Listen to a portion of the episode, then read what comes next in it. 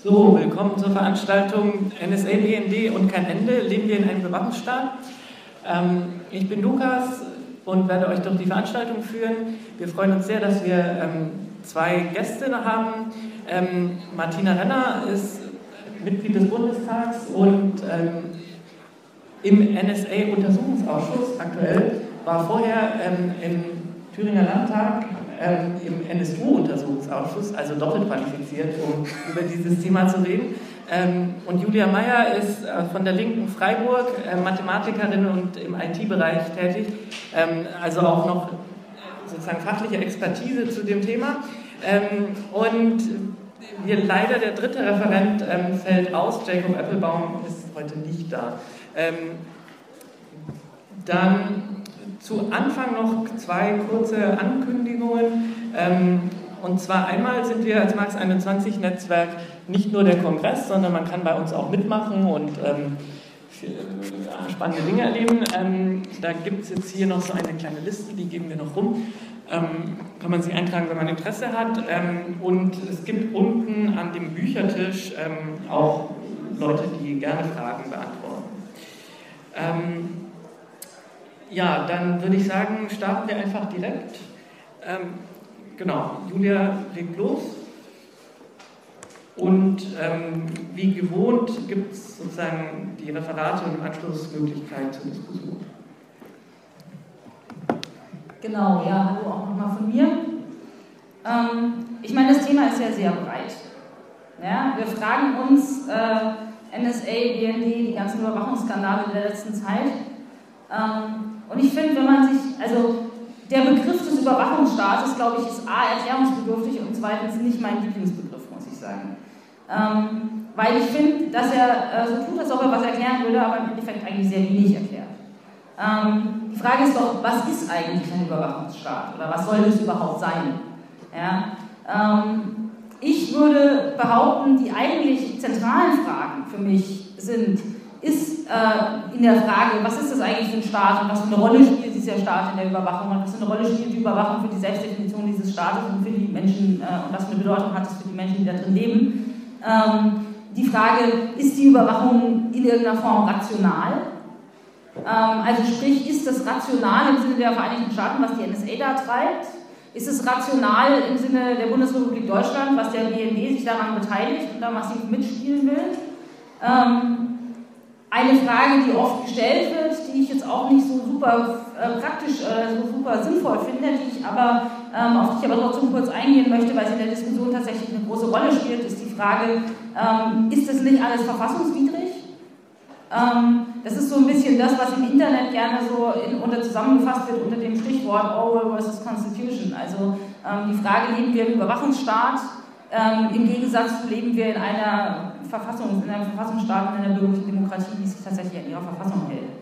Ähm, und ich finde eigentlich ähm, die Frage nach der bürgerlichen Demokratie oder nach dem, was, der Bürger, was die bürgerliche Demokratie ist oder was ein moderner kapitalistischer demokratischer Staat eigentlich ist, ähm, die entscheidende an der Stelle. Und ich möchte jetzt ähm, so ein bisschen theoretisch auch auf das eingehen, ähm, äh, was eigentlich ein Staat ist und was für eine Rolle diese ganze Geheimdienstüberwachungskomplex da drin spielt. Ähm, ich glaube, das Thema kann ich jetzt natürlich nicht in dem Referat abschließend behandeln. Ähm, man könnte über die Frage, was ist der Staat, ist, glaube ich, mehrere Referate halten.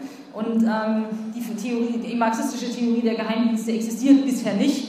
Äh, vermutlich auch deshalb, weil äh, in der Zeit, in der die Geheimdienste groß geworden sind, die äh, die möchte gern Erben der marxistischen Theorie in erster Linie die Sozialdemokratie und der Stalinismus waren, die beiden mit dem Staat eigentlich kein großes Problem haben. Ähm, genau, wir sagen, wir leben in einem modernen, demokratischen, kapitalistischen Staat. Was heißt das? Wir dürfen wählen gehen. Wir haben äh, das Parlament, das wir wählen, hat eine ganze Menge Rechte. Das Parlament, das wir wählen, wählt die Regierung in Deutschland. In den USA ist es ein bisschen anders, da wird der Präsident direkt gewählt. Ähm, wir haben äh, eine Menge bürgerliche Freiheitsrechte garantiert der, durch die Verfassung, unter anderem Rechte darauf, dass, uns, dass man nicht einfach, also dass staatliche Organe nicht einfach in unsere Wohnung einsteigen und sich dort alles angucken dürfen, Rechte darauf, dass ähm, wir, äh, dass unsere Post, unsere Telefongespräche und theoretisch auch unsere Internetverbindung nicht einfach von irgendjemandem ähm, angezapft und abgehört werden darf, ohne jegliche Begründung. Rechte darauf, dass die Polizei nicht einfach irgendwelche Leute mitnehmen und befragen darf, sondern immer eine Begründung dafür haben muss.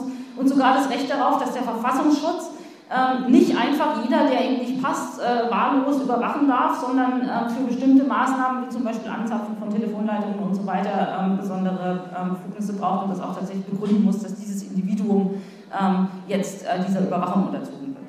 So, das sind die Rechte, die wir theoretisch haben, die uns garantiert sind von diesem bürgerlichen Staat, auch als Rechte gegenüber der Staatsmacht.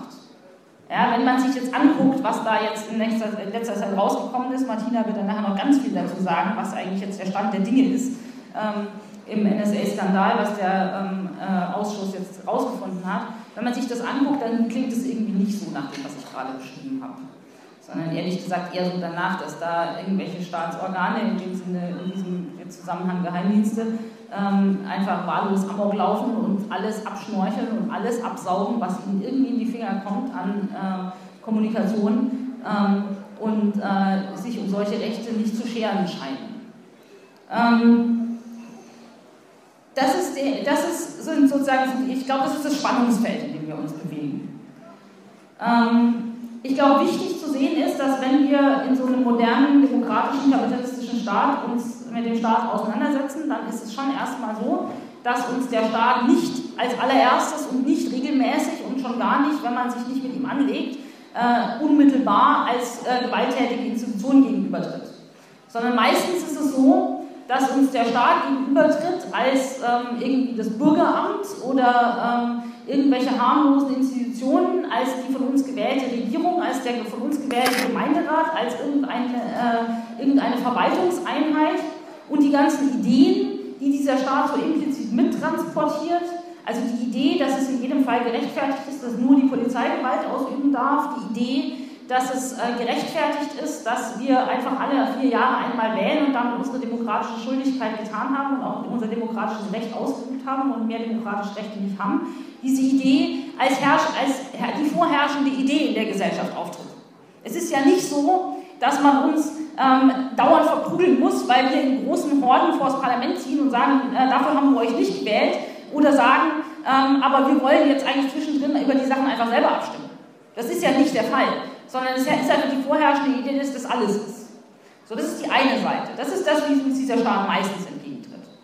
Aber ehrlich gesagt, immer dann, wenn ähm, man da so ein bisschen tiefer dran rührt, und es muss gar nicht so weit gehen. Ja? Da reicht irgendwie eine Demo gegen die Sicherheitskonferenz in München halt nicht in irgendeinem Jahr, sondern im Jahr 2002, als gerade der Irakkrieg vorbereitet wird, ähm, dass der Staat halt uns nicht mehr entgegentritt als äh, irgendwelche ein bisschen nervigen, aber ansonsten friedlichen Beamten und uns nicht mehr gegenübertritt im Sinne von, in, im Wesen von herrschenden Ideen, sondern uns entgegentritt äh, durch, äh, in, in, in, Gestalt einer Polizei, die äh, Platzverweise für bloße Anwesenheit verteilt, Leute nach dem Aussehen aussortiert, ähm, Leute ähm, nach dem Aussehen in, und, und, und aufgrund bloßer Anwesenheit, ohne irgendwas getan zu haben, mit ins Gefängnis nimmt und am nächsten Tag wieder rauslässt ähm, mit der Aussage, naja, der ist halt mit der Kippe in der Hand die Treppe runtergefallen.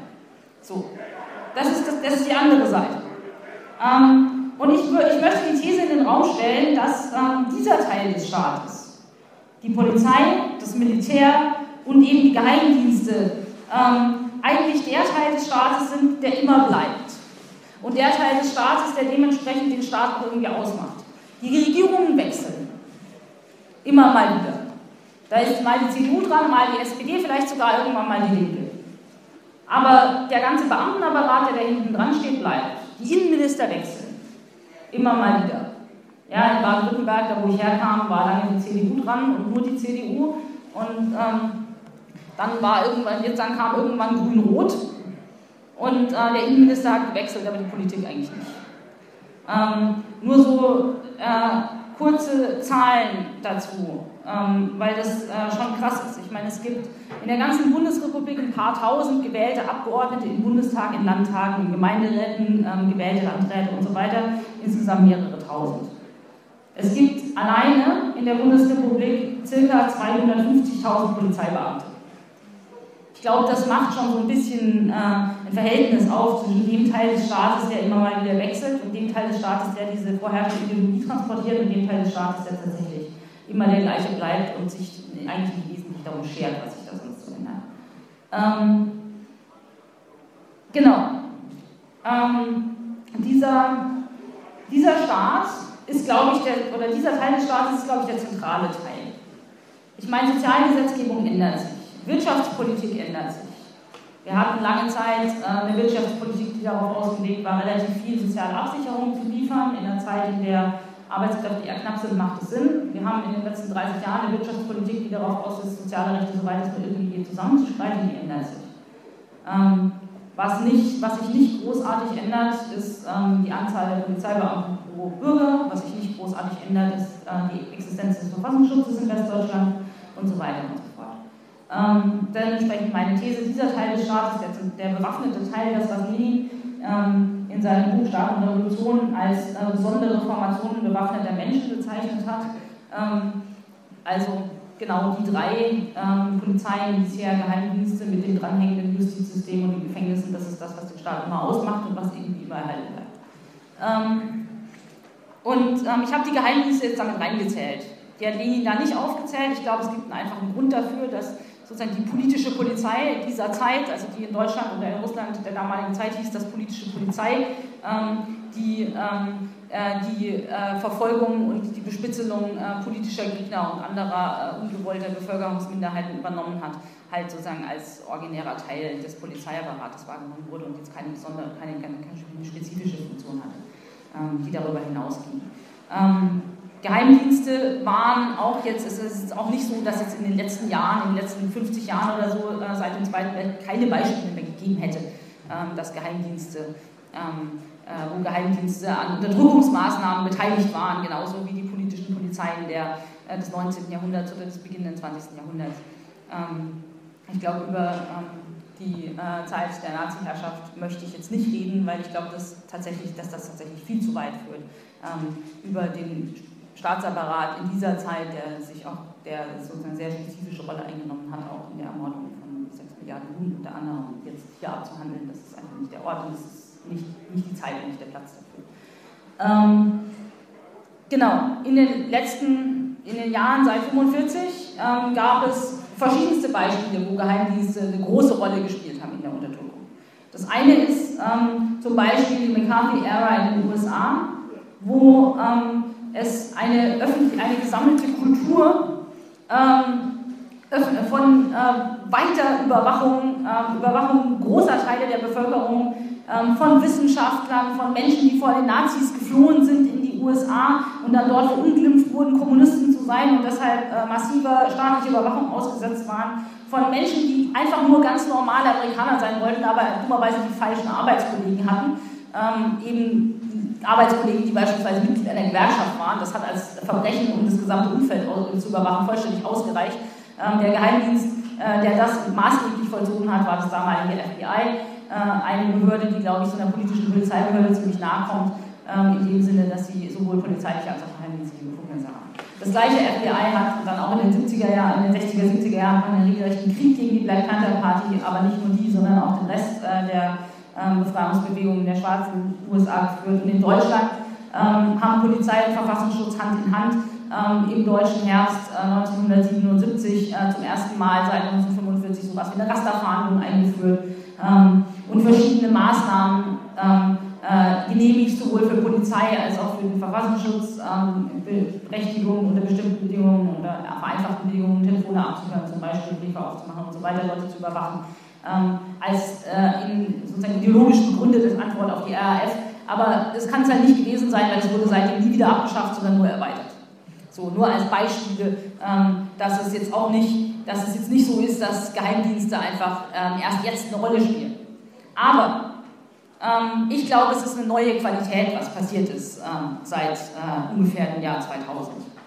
Es ist eine neue Qualität ähm, von Überwachung, wenn nicht mehr man sich oder wenn, der Geheim, wenn Geheimdienste sich gar nicht mehr die Arbeit machen, ähm, sich zu, anzugucken, wer denn für sie interessant sein könnte, weil diese Leute in irgendeiner Form äh, Dissident oder ähm, sind oder einer Minderheit angehören, für die sich der Geheimdienst per Definition interessiert, sondern einfach alles gnadenlos absaugt, was ihnen an Daten irgendwie unterkommt.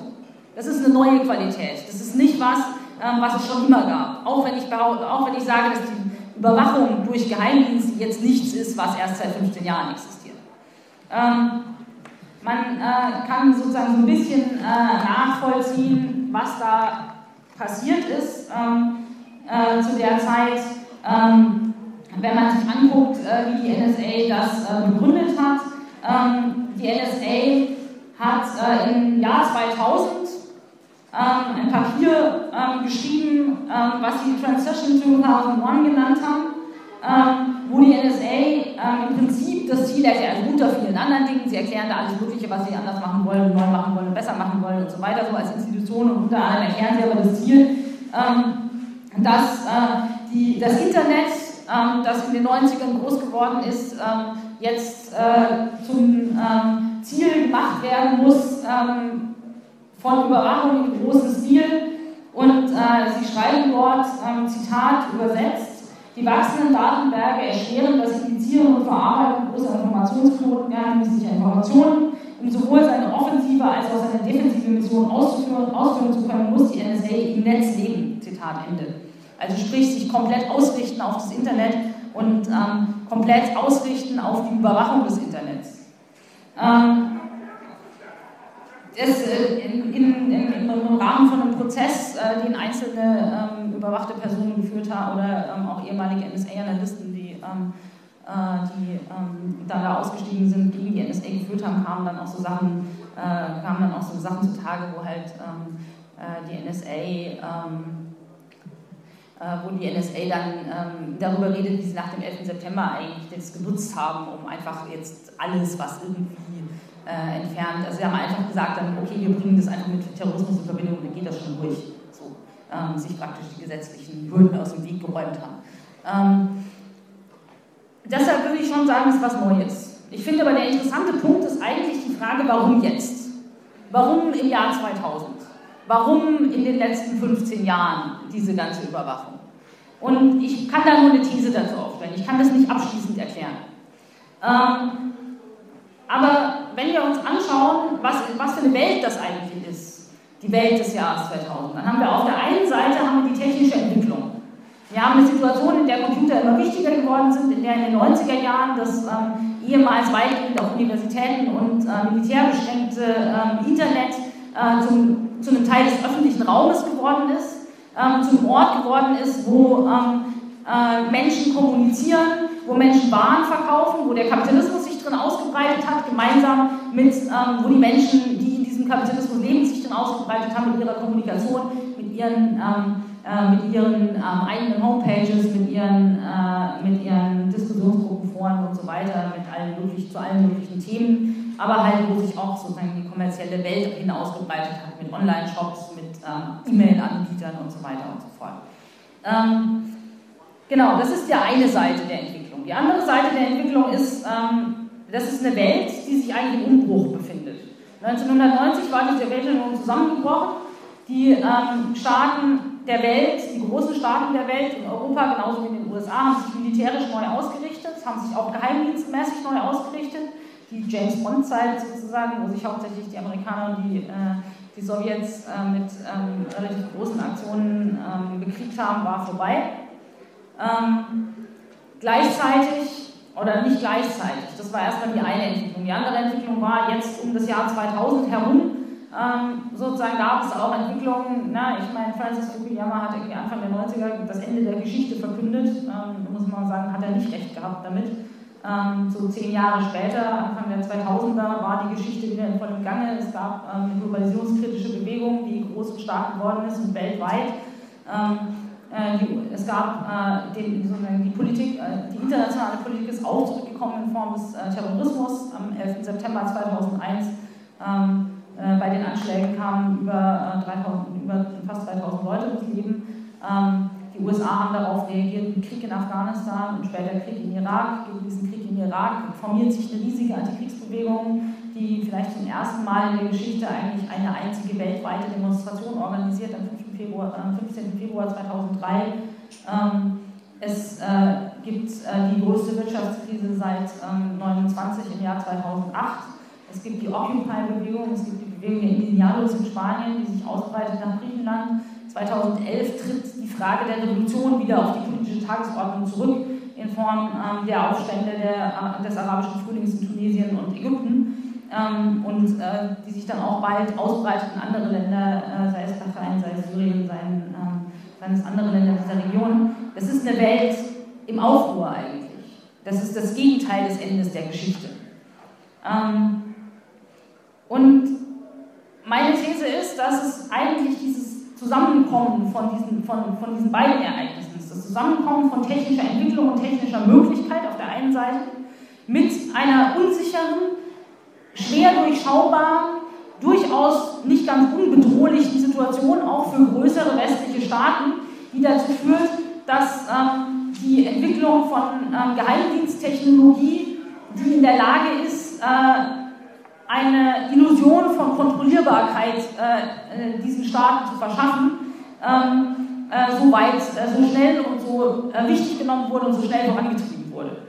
Ähm, das wäre meine These, eine These, die ich glaube ich auch nachher gerne, äh, die ich auch gerne zur Diskussion stellen würde, ähm, weil es glaube ich interessant ist, das auch sozusagen als politische Frage und nicht in erster Linie als Frage der technischen Entwicklung zu diskutieren.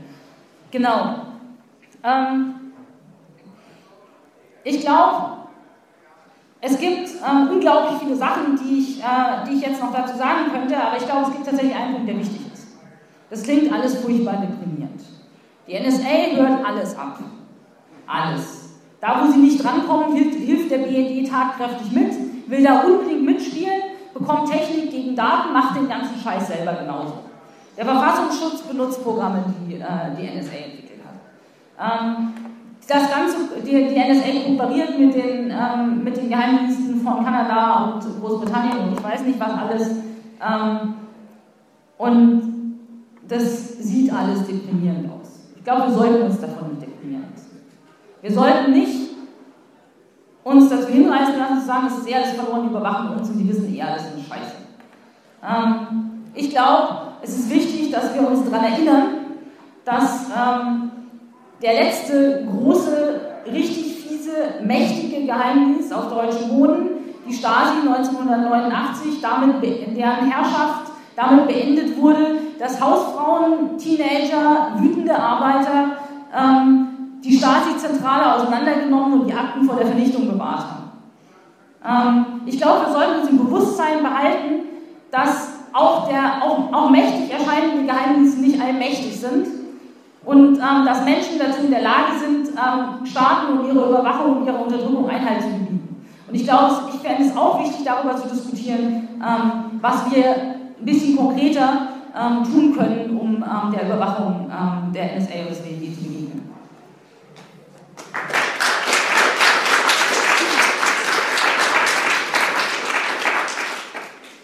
So, vielen Dank für diese ähm, theoretische und äh, historische Einordnung. Ich denke, jetzt können wir nochmal in die Details der aktuellen äh, Enthüllungen kommen. Da gebe ich das Wort weiter an ja, danke. Und ich versuche das tatsächlich auch gerafft und schnell zu machen, weil das ist ein Riesenkomplex, äh, den der NSE-Untersuchungsausschuss seit nunmehr etwas mehr als zwei Jahren untersucht. Wie ist er zustande gekommen? Das wissen doch alle. Die äh, Enthüllungen von Edward Snowden im Sommer 2013 haben dazu geführt, dass es in allen Fraktionen des Deutschen Bundestages nach ähm, der Wahl der im Oktober 2013 Diskussionen gab und die Einsetzung solch eines Untersuchungsausschusses. Und im Ergebnis ähm, gab es dann tatsächlich auch einen gemeinsamen Einsetzungsbeschluss der getragen wurde durch alle vier Fraktionen. Sicherlich auch damals mit Blick von der GroKo aus auf die Problematik, dass man A, sich diesem Thema nicht sperren kann, aber zum anderen, dass man natürlich auch versucht, in so einem Ausschuss die Kontrolle über das zu behalten, was dort erarbeitet wird, was dort aufgeklärt wird und öffentlich wird. Und ähm, dieser Ausschuss hat seitdem mehr als etwa 100 Sitzungen durchgeführt, äh, Zeugen befragt, Akten gelesen und ähm, man muss noch mal ein bisschen zum Verständnis dieser Ausschussarbeit sagen, ähm, es ist ein kleiner Ausschuss, das heißt, wir sind nur acht Abgeordnete und das heißt, das Verhältnis unter den Fraktionen sieht folgendermaßen aus, vier von der CDU, zwei von der SPD und je eine Abgeordnete, ein Abgeordneter von Linke und Grünen. Das ist bewusst gesetzt, so durch die Große Koalition, weil das natürlich für uns in der Arbeitsweise mit massiven Problemen befangen ist. Ähm, das heißt, wenn man dort alleine sitzt und wir tagen in der Regel 12 bis 14 Stunden, ähm, äh, kann man natürlich weniger gut, äh, zum Beispiel wie, wie die CDU, einfach mal Abgeordnete ähm, einwechseln und ähnliches. Ähm, und äh, zum anderen ähm, ist natürlich auch die Problematik da, dass man weniger Multiplikatoren hat, weniger Mitarbeiterinnen und so weiter. Das ist sozusagen der ganze Apparat, der dahinter ist, ist natürlich davon entsprechend kleiner aufgesetzt, wenn man aus der Sichtweise einer 17% Opposition, wenn ich mal beide Fraktionen zusammenrechne, dort agiert.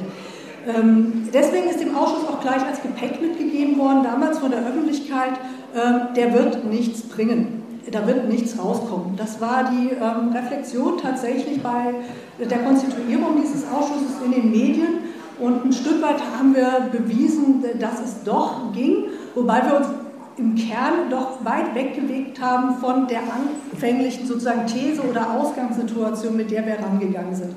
Es war tatsächlich das Thema, was du auch genannt hast, anlasslose Massenüberwachung durch die Geheimdienste, die Dinge, die wir in den Snowden-Dokumenten gelesen haben, dass es einen Global Reach-Ansatz der NSE gibt, der eben dafür sorgt, dass weltweit bestimmte Software vertrieben wird, die dort implementiert wird bei allen Partnergeheimdiensten. Und das sind nicht nur die Five Eyes, Kanada, Australien, Neuseeland, Großbritannien, sondern das sind weitaus mehr. Das sind sämtliche europäischen Geheimdienste, aber auch Partner in anderen Ländern. Und dass man diese Technik dort so freizügig weitergibt durch die NSE, ist nicht etwa Samaritertum, sondern äh, beruht auf einem Deal, den sich die, die NSE ausgedacht hat, sozusagen mit dem Eintritt ins Internetzeitalter, dass man eben sagt, Technik gegen Daten. Ich bringe euch diese sozusagen hochwertige, auch teure und auch schwer zu entwickelnde Software, auch Hardware muss man deutlich sagen, weil es wird immer so getan, als ginge es nur um Datenanalyse-Systeme, aber es sind auch Erfassungssysteme. Es ist nicht alleine die Datenanalyse. XKISOR kann zum Beispiel in beiderlei Richtungen eingesetzt werden. Und dafür gebt ihr uns die Daten, die ihr mit dieser Erfassung, mit dieser Datenanalyse generiert. Das war der Deal. Und ähm, man kann dann sagen, ja, warum macht das die NSD? Klar, ähm, es gibt bestimmte Regionen in der Welt, wo sie schlechter Zugänge hat.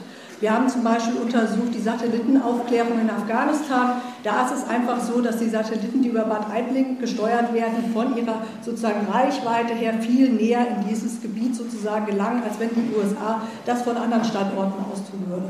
Aber sie umgeht mit dieser Kooperation eben auch ein zweites Problem. Ähm, sie kann ja zum Beispiel nicht ähm, gegenüber eigenen, soll nicht gegenüber eigenen Bürgern und Bürgerinnen spionieren. Ähm, und ähm, sie wäre natürlich nie offiziell in der Bundesrepublik oder in anderen europäischen Staaten an ähm, interessante Kabelstränge gekommen, auf der Massenkommunikation, insbesondere Internetkommunikation, aber auch noch klassische Telefonkommunikation liegt. Wenn die angeklopft hätten, die NSE bei der Telekom am Internetknoten in Frankfurt oder bei DKIX, das ist einer der größten Makler von ähm, Internetverkehren, dann hätten die gesagt, abtreten. Ja, irgendwie so, weil das wäre gegenüber dem Kunden ähm, nicht zu vertreten gewesen. Es wäre marktschädlich für diese Unternehmen gewesen, wenn das rausgekommen wäre. Äh, und äh, deswegen hat man tatsächlich den BND genutzt als Türöffner. Man hat dann gesagt, okay, ihr kriegt die Technik, ihr geht für uns bei der Telekom ans Kabel, ihr geht für uns zum Beispiel bei einem großen US-Anbieter MCI WorldCom ans Kabel. Ähm, das dürften wir den USA nicht, das geht böse auf die Finger irgendwie vom Kongress. Und ähm, dafür gebt ihr uns die Daten, im Gegenzug geben wir euch die Technik. Und wenn ihr dann groß seid, dann ändern wir den Deal, dann machen wir nicht mehr Technik gegen Daten, sondern Daten gegen Daten. Das heißt, das Bild, ähm, was ich jetzt auch so ein bisschen gehört habe, der BND hat mitgespielt, stimmt nicht. Ja? Der BND ist nicht der kleine Bruder, der da irgendwie so unwissentlich reingestolpert ist, sondern der BND wollte sich in diesem Prozess ertüchtigen um dann eben selbst diese Technik äh, nutzen zu können, auch entwickeln zu können, um dann irgendwann gleichberechtigter Partner zu sein und in diesen internationalen Datenhandel einzutreten, den der Ausschuss, wir insbesondere als Opposition, Ringtausch nennen. Das kann man sich wie Quartettspieler, Spielerinnen vorstellen. Ja? Ähm, jeder darf in seinem eigenen Land irgendwas nicht oder in der Welt irgendwas nicht. Zum Beispiel der BND ist ein Auslandsgeheimdienst formal von seiner Geschichte und seinem Personal ist ein militärischer Geheimdienst, wäre ein anderes Thema. Ähm, darf aber nicht im Inland operieren, hier schon gar nicht ans Kabel gehen. Ja? Darf auch nicht deutsche Bürger und Bürgerinnen, sogenannte Grundrechtsträgerinnen ausspionieren. Ja? Die USA dürfen dasselbe nicht gegen ihren, ihren eigenen Staatsbürgern und Bürgerinnen. So. Problem, und das gilt für viele andere Geheimdienste, Problem ist aber jetzt, man will eben trotzdem an diese Daten kommen, aus verschiedenen politischen Gründen, auf die würde ich da noch zurückkommen. Deswegen geht man in diese sozusagen, in diesen Ringtausch ein. Äh, man sagt, okay, ähm, machen wir es doch einfach so irgendwie. Wir besorgen die äh, Daten von, wegen wir als BND von MCI WorldCom und ihr besorgt uns dafür, wegen wir bei irgendwie einem Unterseekabelabgriff zwischen Dänemark und Großbritannien uns die Daten zu den deutschen Bürgern und Bürgerinnen. Dann schieben wir das fröhlich zusammen und wenn noch die Briten mitmachen und anderen, denen wir vertrauen, dann können wir am Schluss die Karten so lange zusammenlegen, bis wir die ganze Strecke abgeschnürchelt haben. Das ist der Deal, das ist Global Reach. Das ist die These gewesen, mit der wir reingegangen sind. Ähm, und da ist der BND Partner und nicht ähm, willfähriger Helfer, der irgendwie nur die Leiter gehalten hat und oben stand die NSE und hat irgendwie sozusagen ähm, die Splitter gesetzt. So war es nicht. Ähm, das Problem ist, von diesem eigentlichen Thema sind wir irgendwann als Ausschuss so weggetriftet. Das hat ja auch die Öffentlichkeit sicherlich wahrgenommen, weil in dieser Ausschussarbeit uns plötzlich klar geworden ist, die NSE hat ähm, dem Bundesnachrichtendienst Spionageziele übergeben, sogenannte Selektoren. Das sind Kommunikationsmerkmale, die sich entweder auf Telefonie, aber auch auf das Internet beziehen können, von einer E-Mail-Adresse angefangen, einer IP-Adresse, einer E-Mail-Nummer, bis hin aber auch zu Protokollwerten aus Chats, Skype, ähm, Messenger-Systeme, alles, was wir heute nutzen, ja, soziale Netzwerke und hat die, dem BND gegeben, diese in seinem eigenen Datenverarbeitungssystem einzusetzen und die Ergebnisse zu teilen, Metadaten wie Inhaltsdaten. Und ähm, als wir uns die angeguckt haben und jetzt finde ich, ähm, ja, wir durften, jetzt müssen wir noch dazu sagen, als wir uns das Ganze angeguckt haben, ist natürlich klar geworden, der BND weiß zum einen gar nicht, was die NSE zum Teil übergibt, weil sie diese Protokollwerte gar nicht lesen können. Ähm, auf der anderen Seite ist da eine ganze Menge Zeug darüber, die sich überhaupt nicht mit dem offiziellen BND-Auftragsprofil in Einklang bringen lässt. Der BND hat ja eine gesetzliche Grundlage, man wird es kaum glauben. Und er hat ein Auftragsprofil durch die Bundesregierung, was sagt, zu welchen Ländern und zu welchen Themen er überhaupt spionieren darf. Und da kommt man natürlich auf solche Fragen, ja, internationale Konflikte, Kriege, ähm, Terrorismus, Waffenhandel, Drogenhandel, organisierte Kriminalität. Ja. Und Überraschung, ja, diese NSE-Selektoren, aber wir haben dann auch später uns die eigenen Selektoren, die BND-eigenen Selektoren angeguckt, haben relativ wenig mit internationalem Terrorismus zum Beispiel zu tun. Das sind 5 bis 10 Prozent. Deswegen glaube ich, dass diese internationalen Konflikte gar nicht so sehr im Fokus stehen. Was haben die aber gemacht? NSE wie BND. Ähm, das ist jetzt alles nur etwas, was wir aus Zeugenvernehmung und Andeutung bisher wissen, weil das wäre auch ein anderes Thema. Wir klagen ja auf die Freigabe der NSE-Selektoren an den Ausschuss in Karlsruhe beim Bundesverfassungsgericht. Und bei den BND-Selektoren haben wir derzeit ein parlamentarisches Verfahren am Laufen, dass wir den Untersuchungsauftrag erweitert wissen wollen um dieses Thema, dass wir sie auch in die Aufklärungsarbeit, Befragungsarbeit einbeziehen können. Aber wir wissen schon allerlei durch investigative Journalistinnen, durch Zeugen, die auch mal was gesagt haben und durch Aktenstudium. Und da ist es einfach so, diese Ziele richteten sich gegen ähm, Partner. Ja? Europäische Regierungen, Botschaften, Parlamentsstellen, EU-Einrichtungen, NGOs, aber auch internationale Einrichtungen wie die WHO, die UN, die UNESCO und ähnliches mehr. Äh, und diese Selektoren richteten sich ähm, im Bereich der Wirtschaft auf große Unternehmen bzw. Abstimmungsprozesse in dem Bereich. Und das machte den Verdacht relativ deutlich, dass es sich hierbei A um politische Spionage und auf der anderen Seite um Wirtschaftsspionage handelt. Und dass es gar nichts mit irgendwie Kampf gegen den IS oder irgendwie Verhinderung von Drogenhandel oder sonst was zu tun hat. Das ist eine politische Instrumentalisierung von Geheimdiensten für eigene Herrschaftsinteressen, die man kennt.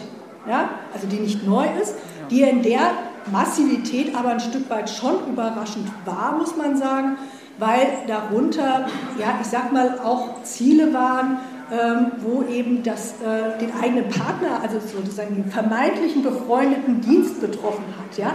Und das Ergebnis ist eben auch, Kooperation ist das eine, auf der anderen Seite ist es Konkurrenz. Ja, es geht um das Wissen zu diesen Daten und das Ausnutzen für eigene Interesse. Nur ein Stichpunkt, zum Beispiel bei der Wirtschaftsspionage spielt von beiden Seiten der große Kampf um den internationalen Luftmarkt, äh, Luftverkehrsmarkt und ähm, Waffen- und Rüstungsmarkt eine große Rolle, zum Beispiel mit den Stichworten Boeing, Airbus, EADS, Eurocopter und so weiter, nur kurz genannt. Da spioniert man sich zum Beispiel intensiv aus. Ich habe nur noch ein paar Minuten, deswegen muss ich jetzt so ein bisschen switchen. Ähm, das ist natürlich für die Regierung politisch brisant und hat dieses eigentliche Thema Massenüberwachung so sukzessive verdrängt. Das war nicht immer unser Wunsch, aber wir sehen natürlich auch, dass diese ähm, auch widerrechtliche Spionage natürlich ein viel größeres Potenzial für die Opposition derzeit bietet, auch gegenüber Verantwortungsträgern, die heute noch dort sitzen. Fritsche, de Maizière, Maaßen und, und, und so weiter. An Schindlers Rücktritt hat man es ja gesehen, wo wir sagen, das entwickelt natürlich dort auch für uns ein bestimmtes Potenzial. Massenüberwachung ähm, interessiert nicht so viele, dass darüber ein BND-Präsident gestolpert wäre.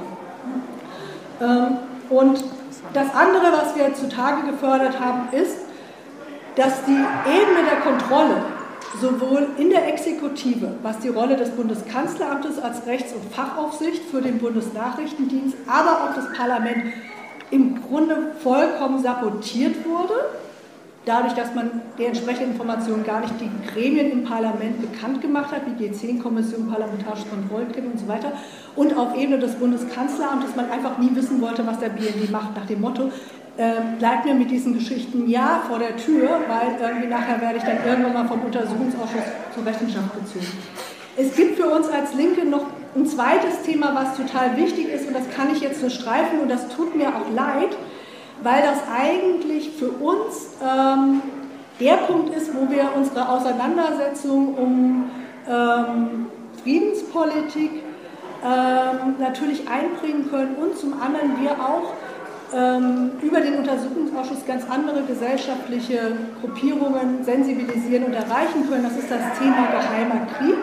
Also der Einsatz von bewaffneten Drohnen durch USA und Großbritannien äh, im Zuge ihrer weltweiten äh, Kriege und die Rolle des Bundesnachrichtendienstes darin in zwei Komponenten. Einmal natürlich kurzes Stichwort Rammstein, welche Rolle diese Relaisstation ähm, in der Bundesrepublik Deutschland spielt für die äh, Überleitung der Daten aus den USA zur Drohne, zur Erfassung des Ziels und dann auch zur Tötung äh, von Personen. Und zum anderen die Fragestellung, ob Bundesnachrichtendienst, aber auch Bundesamt für Verfassungsschutz und möglicherweise andere Daten den USA zur Verfügung gestellt haben, die geeignet waren ähm, für die Zielerfassung der ähm, entsprechenden Personen, die durch eine bewaffnete Drohne getötet werden sollten.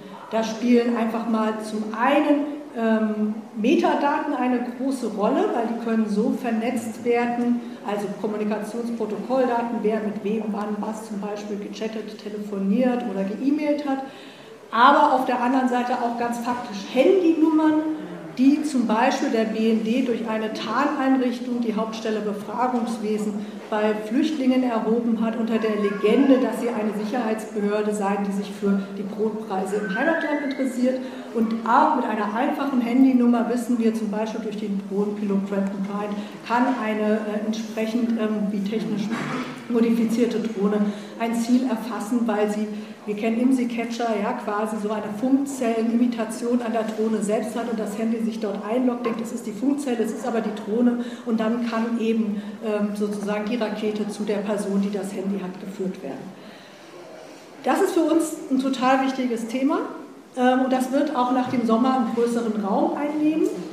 Und ich glaube, das äh, müssen wir auch neben der Frage Massenüberwachung und illegale Spionage groß machen, weil so ein Ausschuss ja im Endeffekt Rechtswidrigkeit untersucht. Ja, dafür ist ja so ein Parlament da.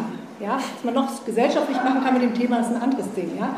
So, wir sagen, okay, Rechtswidrigkeit haben wir festgestellt, weil im äh, sogenannten Kommunikationsgeheimnis eingegriffen wurde. Rechtswidrigkeit haben wir festgestellt, weil das BND-Gesetz nicht beachtet wurde. Aber auch bei diesem geheimen Krieg ist natürlich eine Frage, ob ähm, die Bundesrepublik sich an extralegalen Hinrichtungen äh, ohne Urteil beteiligen kann, auch eine rechtliche Dimension des Ganzen. Dieser Ausschuss ist der Regierung echt nicht irgendwie sozusagen eine große Freude. Ja, das merken wir, weil man uns irgendwie die Akten nicht gibt oder die Akten halt schwärzt, irgendwie, weil die Zeugen lügen oder sich nicht erinnern können, weil wir stundenlange Streitigkeiten darüber führen, was überhaupt untersuchungsgegenständlich ist, wie das so schön heißt, also ob, den, ob wir das überhaupt haben dürfen, bitte. Ähm, und ähm, ja auch äh, tatsächlich Gerichtsverfahren anstrengen mussten und gerade müssen, um unsere Rechte durchzusetzen. Ähm, das ist erstmal gut, ja, dass äh, man das Gefühl hat, da tut irgendwas weh, wobei am Schluss würde ich noch gerne was zu den politischen Folgen sagen. Ob es tatsächlich zu Veränderungen führt, weiß ich nicht. Einher geht dieser Ausschuss, und ich glaube, dafür müssen wir sehr offen sein und auch solidarisch, mit einer unglaublichen Diffamierung aller derjenigen, die in dem Bereich gerade politisch unterwegs sind. Das Landesverratsverfahren gegen Netzpolitik ist dann nur im Grunde das prominenteste Beispiel. Ja? Wir haben es darunter, und ich meine, das hat viele empört und politisiert, und am Schluss musste ja auch Maaßen einknicken. Der hat das ja betrieben als BFV-Chef. Die GBA hat sich ja nur zum willfährigen Helfer machen lassen. Ähm, darunter haben wir tatsächlich massenhaft Geheimnisverratverfahren, ähm, die gegen Unbekannt formal geführt werden, aber die Abgeordneten, ihre Mitarbeiterinnen, Journalistinnen sind gemeint. Blogger und so weiter, alle sind verdächtig. Wir sind irgendwie, wenn man irgendwie sozusagen in Geheimsitzungen redet, dann merkt man schon manchmal, wir sind irgendwie sowas wie Staatsfeinde, ja, irgendwie, wir gefährden die nationale Sicherheit. Alles, was wir machen, ist nicht gut, weil wir das operative Geschäft der Geheimdienste nach außen kehren und möglicherweise würden das andere Geheimdienste dann nutzen, uns verwundbar machen und die nächste Bombe geht dann direkt auf die Rechnung vom Untersuchungsausschuss. Das habe ich mir nicht ausgedacht, das halten die einem wirklich entgegen. Ja? Ähm, und ähm, Wer zuletzt nochmal jetzt das Fokus-Interview mit äh, Schindler und äh, Maaßen verfolgt hat oder auch so einen tollen FAZ-Artikel, Snowden ist ein russischer Agent ja, und so weiter. Das war er auch bevor er die Sachen geliebt hat. Und alles, ne? da ist eine riesige Diffamierung am Gange und jetzt kommen wir zum Problem. Ich habe das eben schon gesagt. Die Reichweite dieses Themas ist gesellschaftlich nicht sehr hoch. Ja, wenn es hier in Berlin eine Aktion gibt, den BND an die Kette legen, kommen so die üblich Verdächtigen von Humanistische Union bis Netzpolitik. Das Kräfteverhältnis in der Auseinandersetzung ist auch nicht doll, ja, weil immer, wenn wir etwas sozusagen außen fördern, kommt natürlich der Gegenschlag, ne, ihr arbeitet dem ES in die Hände.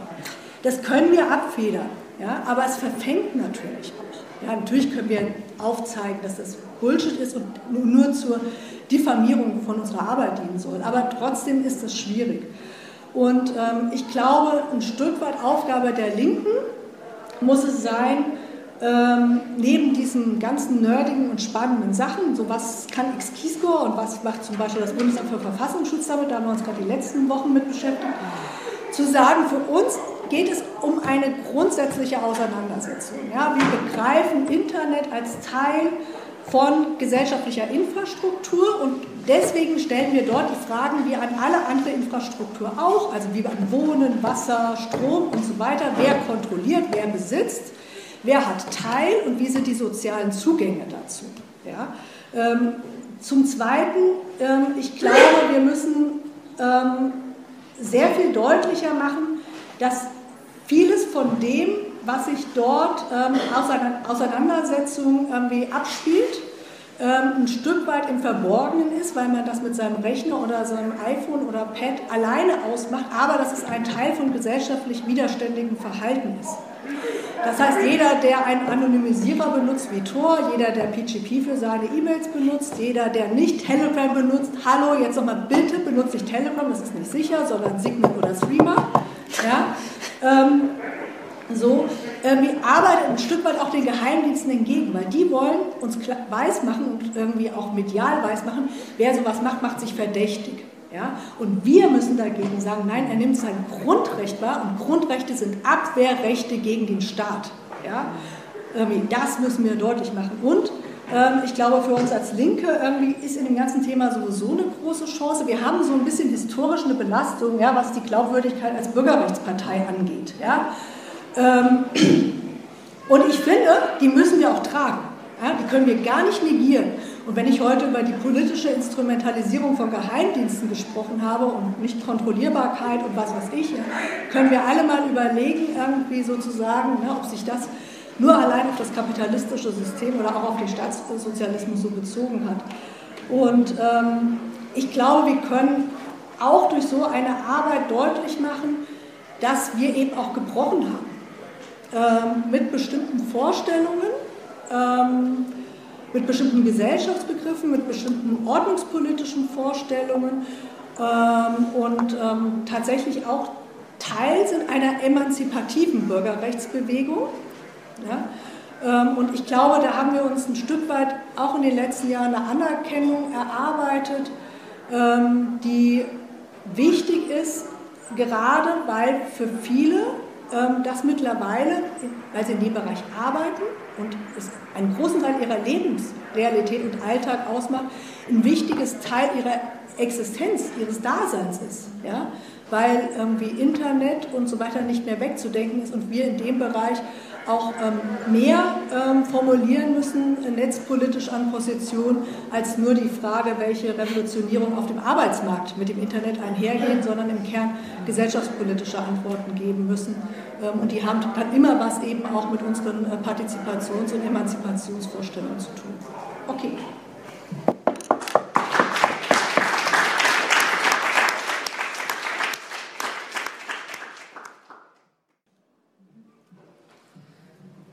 Ja, genau. Ähm, also nur noch ein kurzer Hinweis. Ich wollte das nicht, dass es so überkommt, als ob der BND nur ähm, ein kleiner Helfer gewesen wäre. Das wollte ich so nicht sagen, weil es nämlich tatsächlich wichtig ist, dass der BND äh, auch durchaus eine ganze Menge eigener Interessen hat, aus denen er das tut und ähm, da auch äh, kein kleines Licht ist in dieser internationalen Geheimdienstszene, sag ich mal. ich finde tatsächlich den Punkt, den du gemacht hast, ganz interessant ich glaube nämlich nicht, wir sollten ähm, äh, davon ausgehen, dass sie eigentlich überfordert sind von ihren Datenmengen. Ich meine, du hast jetzt schon eine ganze Menge dazu gesagt, Martina.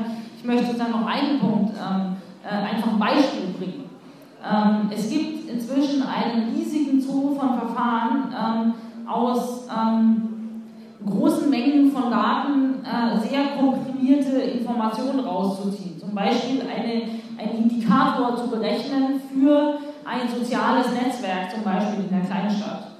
Und ich weiß, dass Geheimdienste das tun und ich weiß das deshalb ähm, und sich die Veränderungen von diesen Indikatoren auch angucken und darüber sozusagen Schlüsse ziehen. Ich weiß es deshalb, weil ähm, es im Jahr 2008, als die Occupy-Bewegung sich formiert hat, ähm, eine FBI-Meldung gab in einer Kleinstadt ähm, in den USA, ähm, bevor überhaupt das erste Treffen der, der Occupy-Gruppe ähm, stattgefunden hatte, darüber, dass sich da was tut und ähm, es eine relativ hohe Wahrscheinlichkeit gibt, dass das FBI solche Metadaten, solche Kommunikationsmetadaten ausgewertet hat und daraus diese Indikatoren gezogen hat.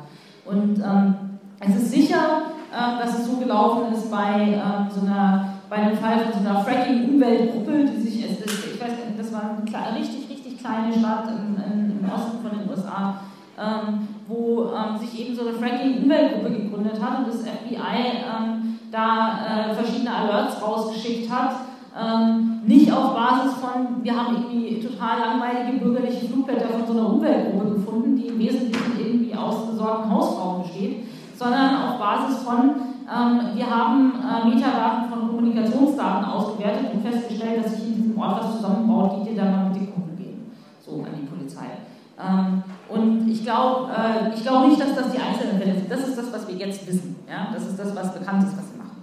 Ähm, aber ich kann mir gut vorstellen, dass der BND oder die NSA oder andere große Geheimdienste da ähm, ganz andere Möglichkeiten haben, sozusagen sehr einfache und ähm, jetzt äh, ohne den Kontext wenig aussagekräftige Kennzahlen auszurechnen aus allen möglichen äh, Informationen, die die da abtreiben, die ähm, dann für sich äh, genommen eben sozusagen die Informationen liefert, äh, ohne jetzt das Gesamtbild anzugucken. Und das Interessante daran ist halt tatsächlich, dass das keine personalisierte Überwachung mehr ist.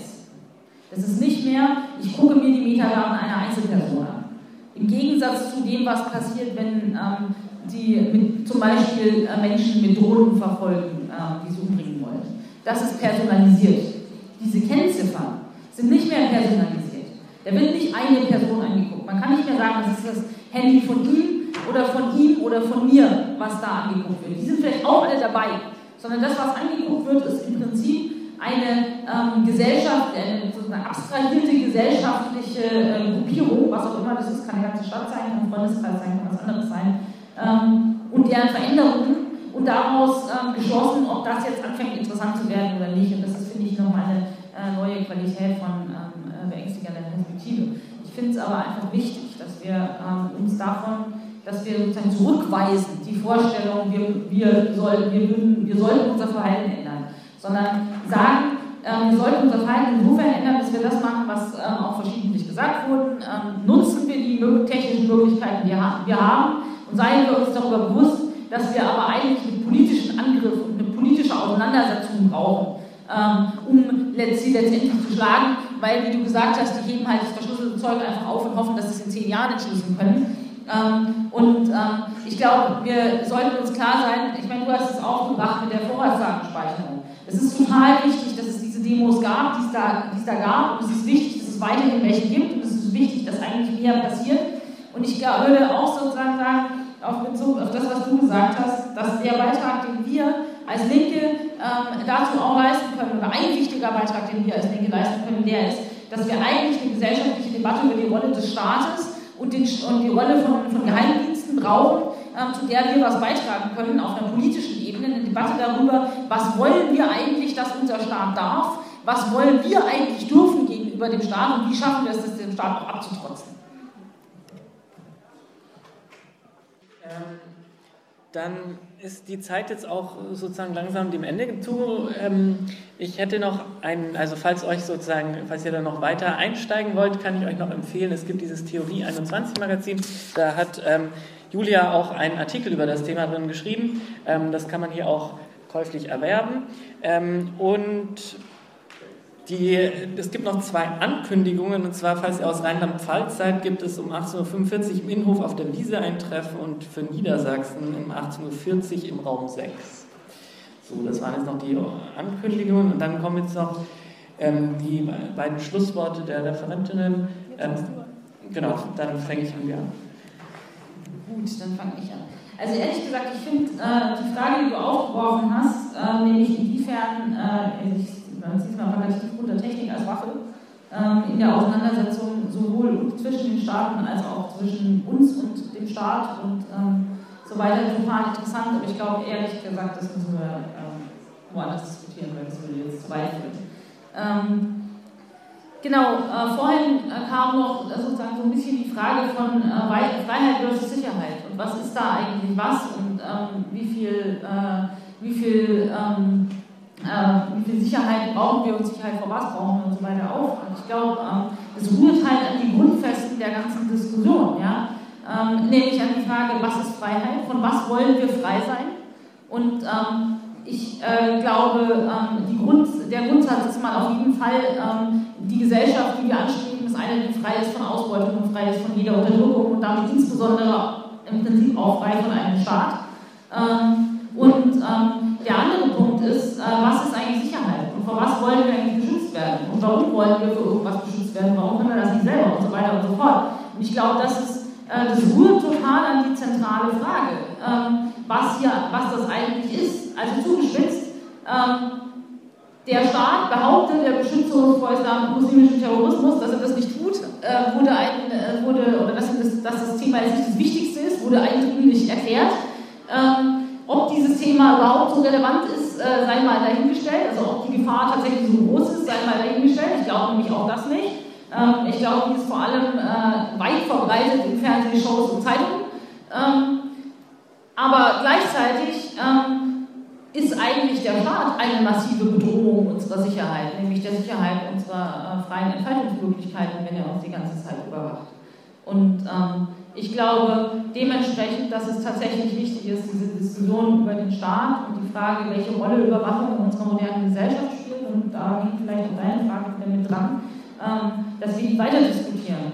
Ähm, und ich glaube, es ist wichtig, dass wir überall dort, wo ähm, sich, auch wenn es leider oft zu wenig sind, Menschen formieren, die protestieren und auch gemeinsame Lösungen suchen und äh, sich zusammentun und beispielsweise die Vorratsdatenspeicherung oder für, also für Snowden oder was auch immer auf die Straße gehen, Konferenzen organisieren und so weiter, uns da als Sozialisten noch explizit daran zu beteiligen und genau diese Debatte auszuführen.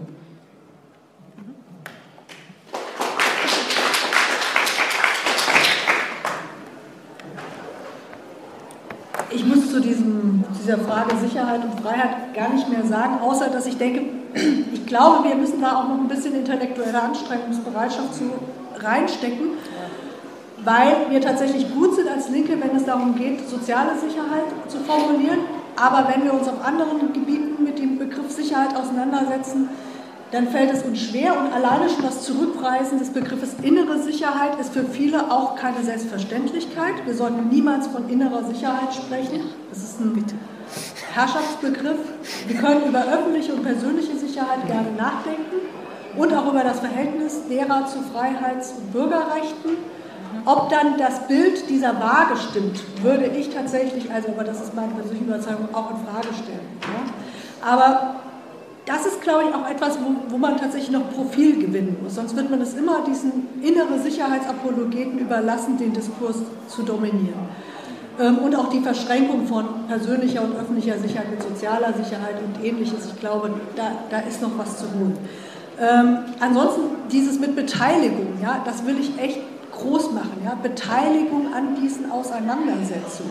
Ja. Ähm, es, gibt, es gab es gibt diese Freiheit statt Angst-Demo, es gab ähm, die Aktion gegen die Vorratsdatenspeicherung, es gab eine Demo zum Höhepunkt dieses Landesverratsverfahrens gegen Netzpolitik und so weiter. Ja.